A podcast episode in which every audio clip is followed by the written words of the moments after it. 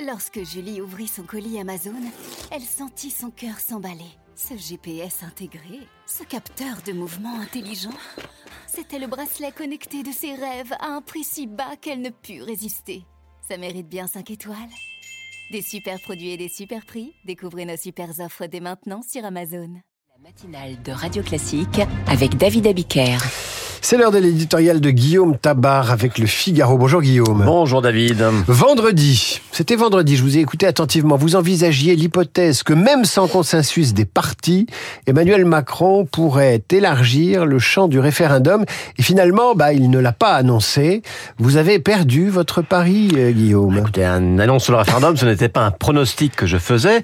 Euh, je partais du fait que les rencontres de Saint-Denis, ne réunissant plus tous les partis politiques, le seul moyen pour le chef de l'État de sauver son initiative était de renverser la table.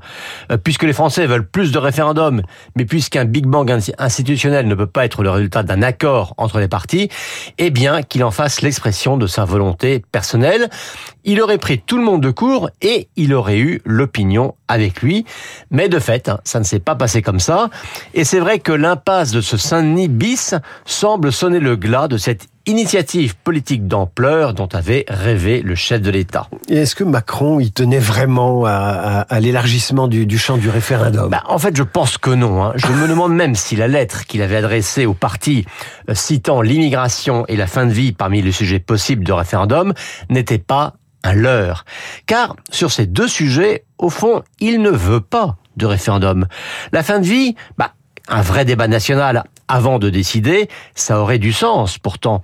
Mais Macron l'a dit, un référendum ne doit pas défaire ce qui vient d'être voté par une loi, et une loi ne doit pas infirmer ce qui a été décidé par le peuple souverain.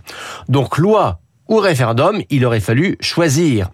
Or, même si les pro-euthanasie feignent de s'inquiéter des lenteurs du président, la loi est bel et bien imminente et pour ses promoteurs, la garantie d'un large vote à l'Assemblée est préférable au risque d'un vrai débat national. Et quant à l'immigration, bien là aussi c'est un leurre euh, de dire qu'il faut absolument réviser d'abord l'article 11 de la Constitution. Euh, dans trois semaines, hein, LR défendra au Sénat une proposition de référendum sur l'immigration via l'article 89, c'est-à-dire dans le cadre actuel de la Constitution sans nécessité de la réviser. Ce référendum permettrait de déroger aux règles migratoires de l'Union européenne. Donc, c'est possible, mais Macron n'en veut pas.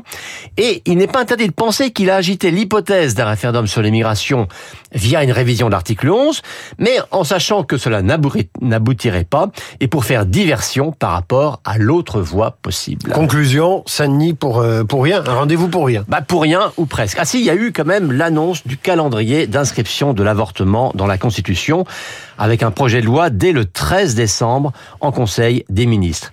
Vous savez, hein, la recette est hélas classique. Quand rien n'avance, quand on ne sait pas ou qu'on n'ose pas faire des réformes importantes ou difficiles, quand on a du mal à trouver des majorités, eh bien, on sort la carte sociétale. Macron pourtant n'était pas fanat au départ hein, de cette inscription dans la Constitution, mais euh, comme il avait fait sur l'allongement à 14 semaines du délai pour l'IVG, il offre cette victoire facile à sa majorité et après tout, ça lui donne le sentiment de faire des choses. Le sentiment de faire des choses, la formule est terrible. L'éditorial de Guillaume Tabar a retrouvé sur le Figaro.fr et en podcast sur radioclassique.fr. Merci Guillaume. À demain. Il est entré dans ce studio, l'ancien ambassadeur d'Israël à Paris, Elie Barnavi, est l'invité de la matinale.